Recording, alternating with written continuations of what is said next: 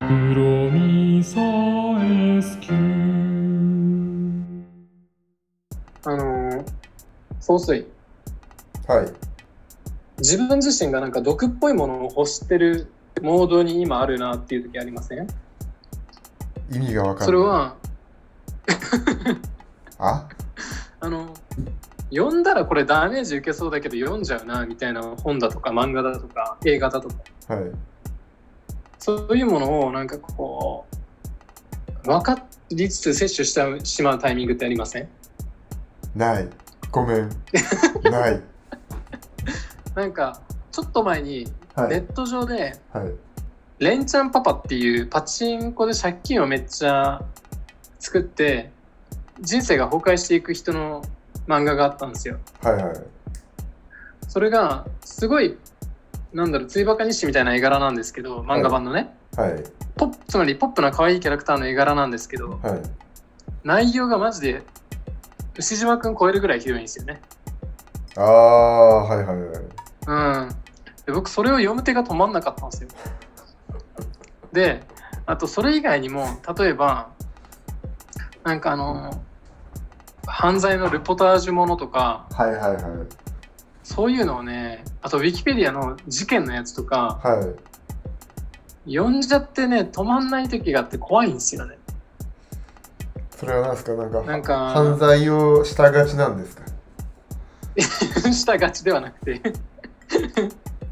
したがちって何ですかしたがりみたいなことなんかねこれ僕の中でのちょっと分析というか自自己分析でははい。なんか仕事とか生活とかで心理的なストレスにまあ多少ないともみんなさらされてるじゃないですかはい。で一方で完全にストレスがない状態っていうのもなんかそれはそれで刺激がないみたいな感覚があまっ、でしてょうでね。人間は故により強い刺激を平和であればあるほど求めてしまうのかなっていうのがあってはい。まあだからホラーとかみんな見るんだろうなと思うんですけどそこと同じ方向性なのかなと思うんですけどなんかねそういうのを読むことで自分の安全位置今俺はここにいて平和だっていうのをなんか無意識に確かめてるようなそういったなんか目的が実はあるんじゃないのかなっていうのが俺のこの欲求にあるのかなっていう感覚なんですけど総帥はなんかそういうの読んだりしないんですか、僕はね、本当に、まあ、ゼロとは言わないけど、ほぼないですね。ああそうなんですか逆に、も健う、全うんうんだってもう、生きてるだけでストレスなんで。ストレス方にあるあけど総帥はそうかもしんないなもう、そっあかあ、もう、人生とは、みたいな感じですよ、毎日。うーもんう、そういう時は、もう、可人愛い生とはって毎日思ってるんですか 思ってます、思ってます。何ですか人生とはってどういう状況だから、もう、毎日、あの、可愛い女の子が、しか、可愛い女の子しか出てこないアニメを見ながら、うん度の強い酒を飲むしかないわけじゃないですか。 やばっていう でそれこそ最近はずっとコロナで自粛で暇だったのであの、うんおもころをずっと見てますけどあれもうんうんうん言うたらもうおっさんの日常系なんであのいい年したおっさ んがもうわちゃわちゃしてるだけじゃないですかまあライターもまあみんないい年齢ですからねうんこれによってもう心を慰めてる感はありますよねああなるほどじゃあなんかわざわざ自分からストレスを取りに行かないでいいほどもう危険な地帯にいるわけですね精神状態がそうそうそう もう常に不安定いやーそうかそうかいやなんかね毒っぽいものをね読んじゃって止まんない瞬間っていうのがやっぱあってなんか人間の業を確かめてるようなところがあるんですよね僕はああうんまあでもあの平和ばうんうん裏社会を見たいっていうのはちょっとありますね、だかうーんらさっき少し話に出てきた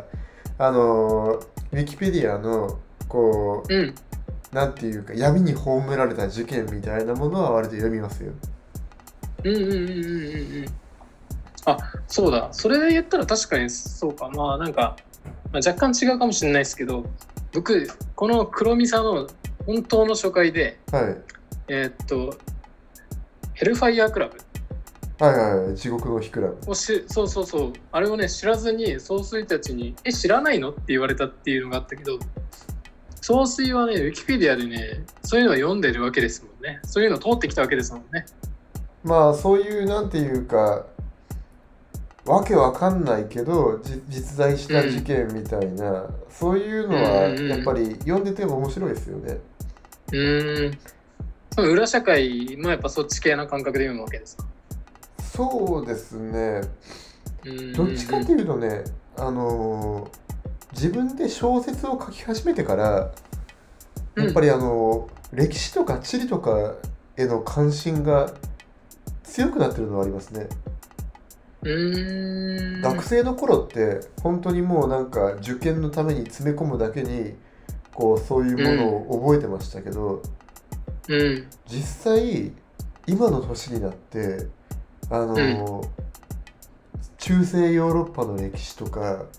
あの、日本の戦国時代の歴史とかうんそういうものをこう勉強したり思いを馳せるのはすごい楽しいですね。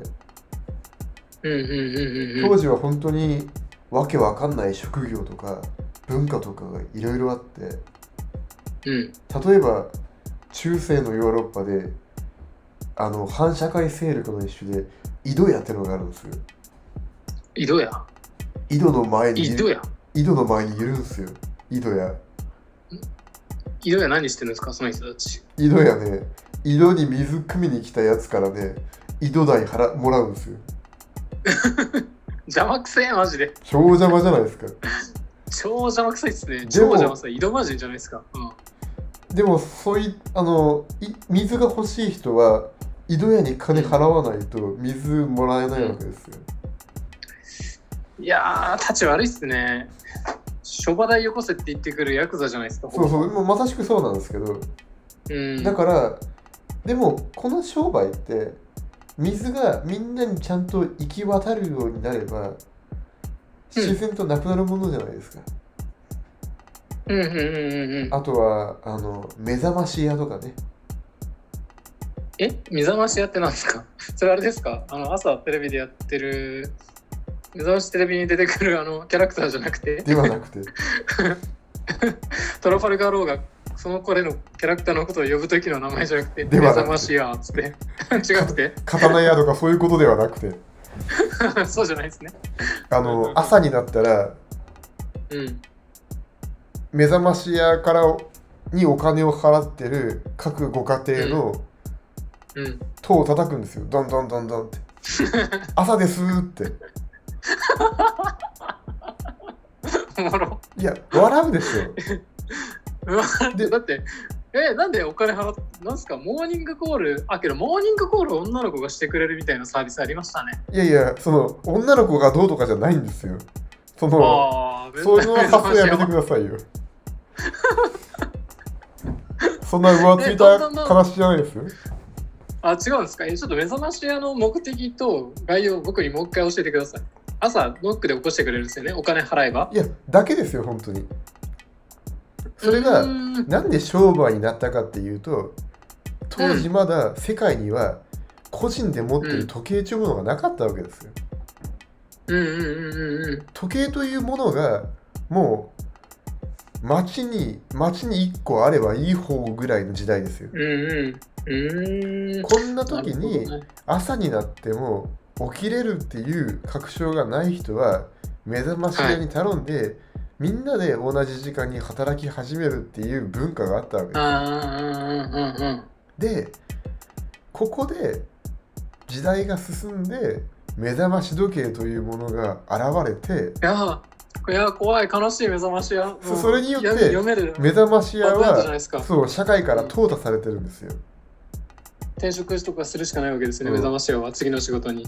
この間あの実家から割と近いところにあの文、うん古い文房具屋があってうんうんうん。何年か前の話ですけどそこに行ったら、テレフォンオルゴールっていうのが置いてあってはい。うん。これはね画期懐か的しいねな道具なのテレフォンオルゴールこのテレ名フォンオ前ルゴールって何すかな名前だけ聞いてどんなアイテムだと思いますえー、電話でオルゴールなんで、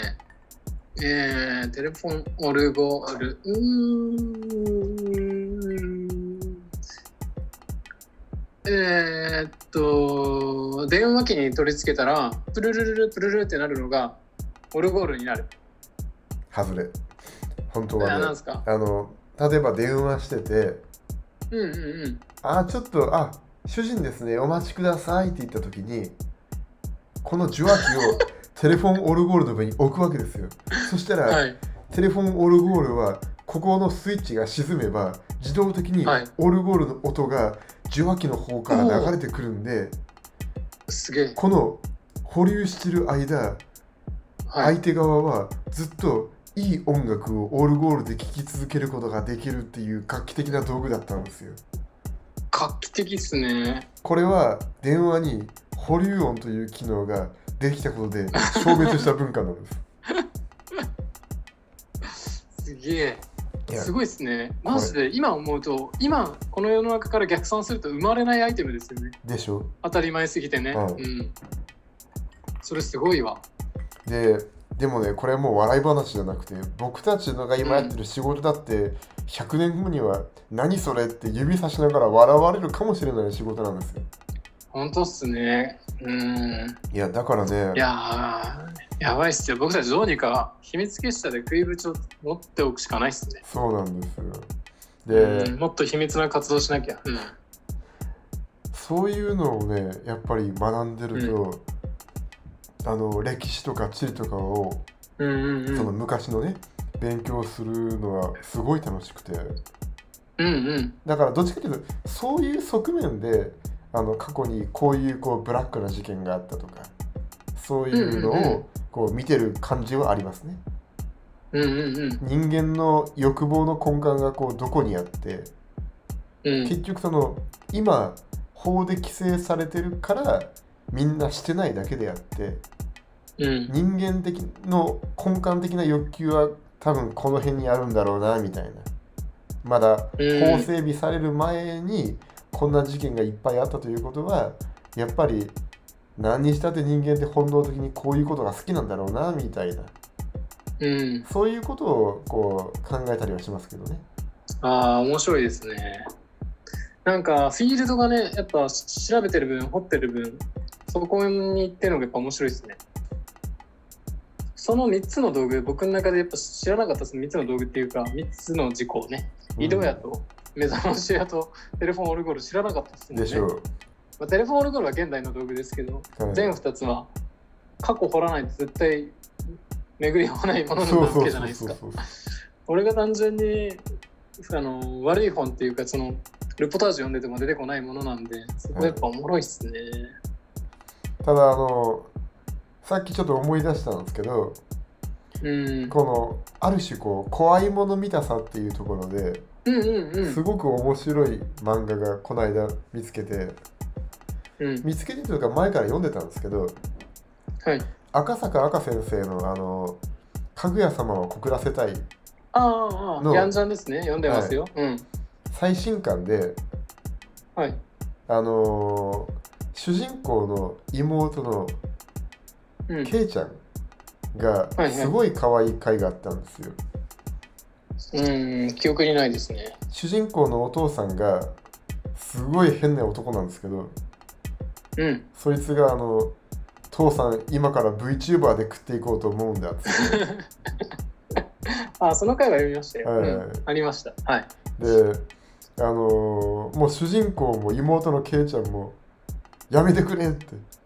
自分の父親がバーチャルな存在だなんて耐えられないって言ってうんで父親が「なら普通に YouTuber なら?」って聞いて「うまあんそれなら」って言って父親が YouTuber を始めるんですけどうんこれがものすごい収益化に成功してうんうんうんでその YouTuber になった父親の後ろをこのうん妹が通りかかるたびにみんな、う あのスパチャで1万円くれるっていあったーそれううん、あれですよね閲覧者っていうか見てる側がこの妹のためにも応援してあげようみたいな感じになるやつですそようそうそうそううそうん課金しすてくれるやつですよね確かに妹が父親の後ろを通って水道水を汲んで戻ってくるだけでうんあの水道水汲むの可愛いっつって1万円くれるんですよ。そうだそれで妹が私これだけでお金手に入っちゃったってゾッとするシーンですよねそうそ自うそう分に対してあのいけないって分かってるんだけどもう何回かわざとやっちゃってるんだっていうシーンがあって、 あったなあれうんあのシーンがものすごい面白くて。うんであの19巻のあのうん巻末におまけ漫画があって、はいであの主人公の親父さんが配信の途中でトイレに行った時に、うんそのケイちゃんがその親父さんのパソコンの前に立ってカメラに向かってみんなに「お金もったいないからこういうのやめよう」っていうふうに呼びかけるっていう漫画があるんですけどうんこの漫画おまけ漫画がものすごい面白くて。ああそれ読んでないわえー、19巻19巻の巻末のおまけ漫画ですね。うんうんうんうんうんまあとにかくあのなんすかそのさっきオドンドルが言ったみたいにそのうん危険なものとかうんこう、グロ系とかそういうこう、うんアンダーワールド的なものを読むのは正直あんまり好きじゃないんですよ。うんなんですけど、この「かぐや様を告らせたい」のこのまっさらな女の子がだんだんこう人間の欲望にこう染まりつつあるみたいな話うんは、うんうんすいごいドキッとしましたね面白かったですや確かにそれはねなんかこう知りたくもない世の中の真理を知っちゃうにだいぶ近いですよね、うんまあ知りたくもないっていうのも言い方間違いですけどうんいやおもろまあだけどやっぱあれっすねそのいつかはねみんなね知ってしまうものでで、ね、僕もわりかし幼少期になにわ金融堂を見てね大人って汚いんだなって思いながら大人になった結果ですもんね今がね汚いもんひねくれましたわ。 ちょっと失礼な。 そうすい。失礼だよ。 いや、笑ってるけど、めちゃくちゃ。ズームの奥で笑ってるけど。うん、なんかまた、そういうの面白いなったら教えてください。了解ですうい。